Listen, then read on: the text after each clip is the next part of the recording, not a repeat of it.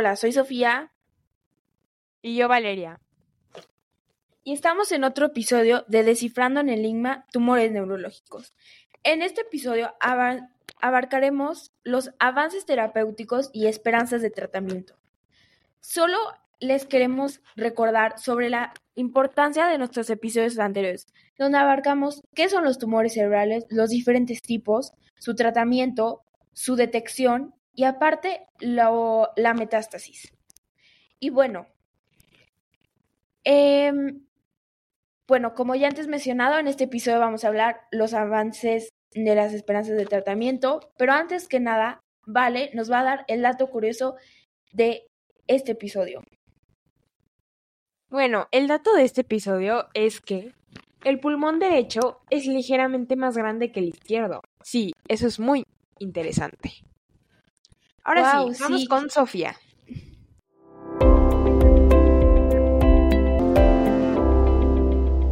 Bueno, antes que nada, ingresaremos al fascinante mundo de las terapias estándar utilizando el tratamiento de tumores cerebrales. Conocemos explorando la combinación de la poderosa quimioterapia y radiación que se ha convertido en un pilar de los cuidados primarios para los tumores malignos.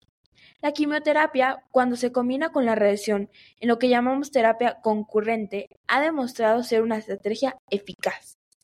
Este enfoque no solo puede ralentizar y, o eliminar las células cancerosas en rápida división, sino que también puede utilizarse en diversas etapas, antes, durante y después de la cirugía y o radioterapia. En algunos casos, se recurre a la radiosensibilizadores para potenciar la eficacia de la radioterapia. Avanzándose al futuro, las investigaciones han revelado cambios genéticos cruciales que no solo ayudan a predecir el pronóstico, sino también guían estrategias de tratamiento, mutaciones de genes como IDH1 o IDH2, codolecciones cromosomas 1p19q y la metalación del promotor MGMT son algunos de los ejemplos detectables en el laboratorio que informan decisiones terapéuticas más precisas. En el campo de la cirugía, la innovación brilla. Para tumores cercanos a la glándula pituitaria y, y el uso del endoscopio 3D se ha convertido en una herramienta invaluable. Este dispositivo ha delegado ha delegado equipado una diminuta cámara que permita a los cirujanos explorar áreas críticas en tres dimensiones, minimizando el riesgo y optimizando la precisión, especialmente cuando se accede a través de la nariz o pequeñas aberturas a través del cráneo. Ahora nos sumergiremos en la experiencia de los profesionales médicos. En entrevistas exclusivas, médicos especializados en el tratamiento de la metástasis cerebral nos guiarán a través de opciones terapéuticas actuales, desde medicamentos hasta cirugía, radiocirugía esterotáctica o radioterapia. Cada elección está cuidadosamente sospechada según el tipo de tamaño, cantidad y ubicación del tumor, así como los síntomas, la salud general y las preferencias del paciente. En conclusión, las terapias estándar y las innovaciones del tratamiento de tumores cerebrales nos muestran un panorama emocionante. Cada avance, cada elección terapéutica es un paso más cerca para brindar soluciones más efectivas y personalizados a la lucha contra estos desafíos médicos.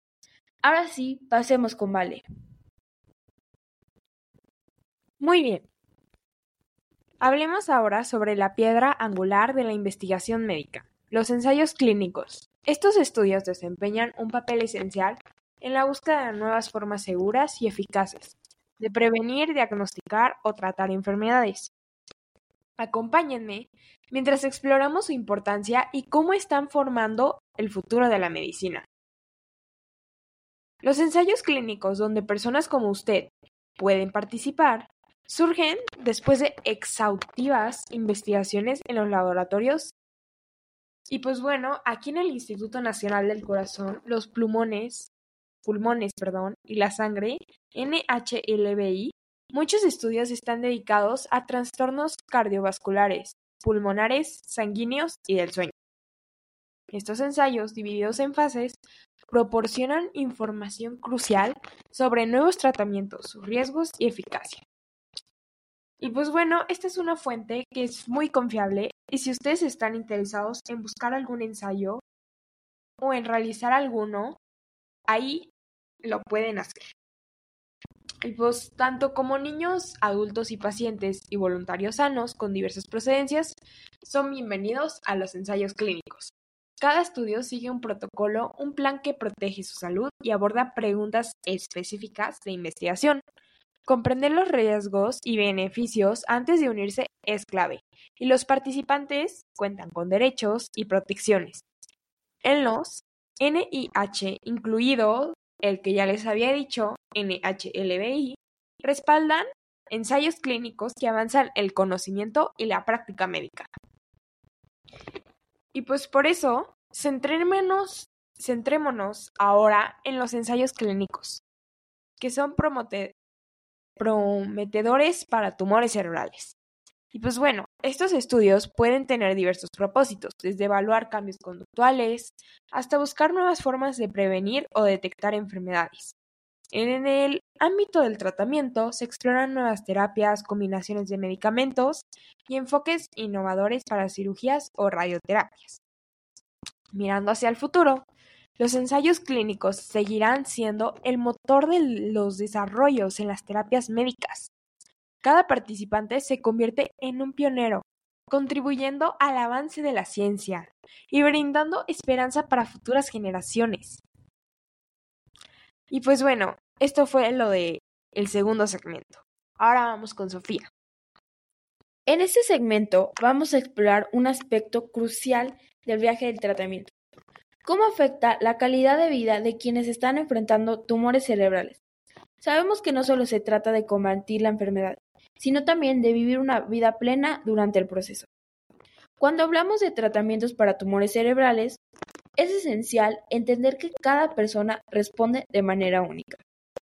Los tratamientos, ya sea la cirugía, radioterapia, quimioterapia o una combinación de ellos, pueden tener impactos significativos en la calidad de vida, desde efectos secundarios hasta cambios en la rutina diaria. El proceso puede ser desafiante. Es común que los tratamientos afecten aspectos como la energía, el estado de ánimo y la capacidad para realizar actividades cotidianas. Las personas que experimentan fatiga, cambios cognitivos o e incluso emocionales. Pero ojo, esto no significa que la calidad de vida tenga que verse comprometida. Ahora, hablemos de algunos de los consejos prácticos para gestionar los efectos secundarios y de mantener una buena calidad de vida durante el tratamiento. Primero, la comunicación abierta con tu equipo médico es clave. Si experimentas algún efecto secundario, no dudes en comentar. Puedes ajustar tu plan de tratamiento para que sea más manejable. Además, escuchar a tu cuerpo es fundamental. Si necesitas descansar, hazlo. La fatiga es común y darle tiempo al cuerpo para recuperarse es una parte integral del proceso.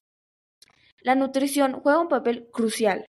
Intenta mantenerte en una dieta equilibrada y bien hidratado. A veces pequeños cambios en la alimentación pueden marcar la diferencia en cómo te sientes. Explorar actividades que te den alegría y te relajen puede ser algo tan simple como leer, escuchar música o dar un paseo suave. El bienestar emocional contribuye enormemente a la calidad de vida. Recuerda que cada, día es una nueva oportunidad para celebrar los logros por pequeños que sean. Y no dudes en pedir apoyo a amigos y familiares. No estás solo honesto en caso de necesitarlo. En resumen, el impacto en la calidad de vida durante el tratamiento es una realidad, pero con el enfoque adecuado y el apoyo necesario, necesario es posible mantener una vida plena. Sigamos adelante juntos en este viaje. Ahora continuamos con Valeria. Bueno, en esta parte del episodio hablaré sobre la esperanza, pero antes de comenzar, quiero darles un caso de éxito y sus testimonios. Y pues bueno, esta información la tenemos del Hospital de Nicolaus Children's Hospital. Y pues es la historia de éxito de Almudena. Y pues Almudena solo tenía dos años cuando le diagnosticaron un tumor cerebral canceroso. Su madre Claudia se dio cuenta por primera vez de que algo andaba mal cuando Almudena tenía mucha sed, dificultades para ver y estaba perdiendo peso. Le interesaba más beber agua que comer. Refirieron a Almudena a Nicolaus Children's Hospital, donde se metió a quimioterapia durante tres meses, pero el tumor continuaba creciendo y había que extirparlo. El doctor John Raheb, jefe de neurocirugía del Nicolaus Children's Hospital, dice que Almudena tenía un tumor peligrosamente grande, en lugar del cerebro de muy difícil acceso, y especialmente en una niña tan pequeña a los dos años de edad pesaba menos de 20 libras. El equipo de neurocirugía pediátrica, dirigido por el Dr. John Raheb, realizó una cirugía de 10 horas para extirpar el tumor del tamaño de una pelota de tenis. Claudia dice que agradeció las numerosas actualizaciones que recibió del personal de enfermería a lo largo del día y se sintió aliviada cuando los médicos vinieron a comunicarles que la cirugía había terminado y que la niña estaba bien. El camino no siempre fue fácil para Almudena, pero casi dos meses en el hospital tras la cirugía para recuperarse y aprender a comer de nuevo, los logró pasar. Y también tuvo que someterse a una segunda cirugía cerebral para aliviar la acumulación de líquido en el cerebro, un efecto del tumor. Sin embargo, gracias a su fuerza y determinación y a los cuidados recibidos a través del programa de neurooncología y la unidad de cuidados intensivos, Almudena ya no tiene cáncer. Almudena actualmente asiste virtualmente a la escuela infantil y disfruta pasando tiempo en casa con sus otros dos hermanos. Ya no utiliza una sonda de alimentación para comer. Su visión ha mejorado mucho y su desarrollo es óptimo. Bueno, ahora sí. Con esto quiero decirles que la esperanza es un faro que ilumina los caminos de la curación. En la batalla contra la enfermedad, la esperanza no es solo un sentimiento, es una fuerza vital. Brinda fortaleza cuando el cuerpo está débil y alienta la resistencia en tiempos difíciles. La esperanza no asegura resultados, pero transforma la perspectiva permitiendo ver oportunidades incluso en medio de la adversidad. En el proceso de curación, la esperanza actúa como un catalizador emocional y mental. Eleva el ánimo, fortalece la determinación y nutre la fe en la posibilidad de un mejor mañana es un recordatorio constante de que aunque los desafíos sean abrumadores, el potencial de la recuperación y la superación persiste. La esperanza también conecta a las personas, creando redes de apoyo que son fundamentales en el viaje hacia la curación. Compartir esperanzas y sueños y recibir el apoyo de otros construye una comunidad resiliente que enfrenta las dificultades con valentía, en última instancia, la esperanza no solo reside en la expectativa de una curación completa, sino en la capacidad de encontrar significado y propósito en cada paso del camino. En la oscuridad de la enfermedad, la esperanza es la luz que guía, inspira y transforma el proceso de curación en una travesía llena de posibilidades. Ahora pasamos con Sofía, que nos dará la conclusión.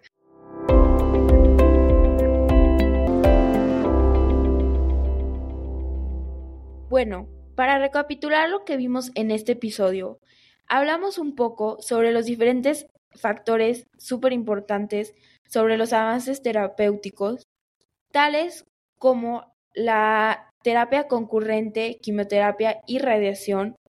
Eh, también hablamos un poco sobre la importancia de los ensayos clínicos, al igual que de el impacto de la calidad de vida y el tan grande em, caso de Almudena, donde también se habló de cómo la esperanza es una luz que guía y une a las personas durante esta enfermedad tan complicada.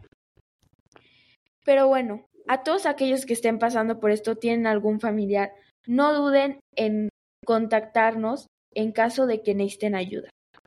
Y bueno, para cualquiera de ustedes que tengan alguna duda, por favor no duden en también contactarnos a nuestras redes sociales.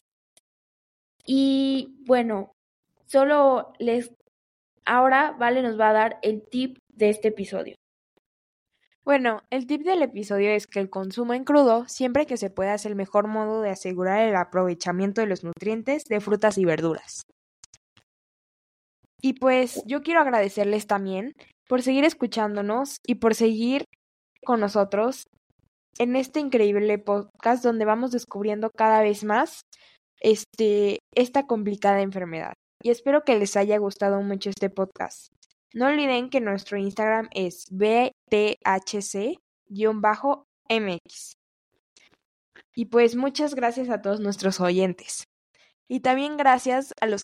Sí, muchas gracias por estar en otro episodio de Descifrando en Enigma Tumores Tecnológicos by the Brain Tumor Health Community. Y no olviden de seguirnos en, el, en nuestros próximos episodios.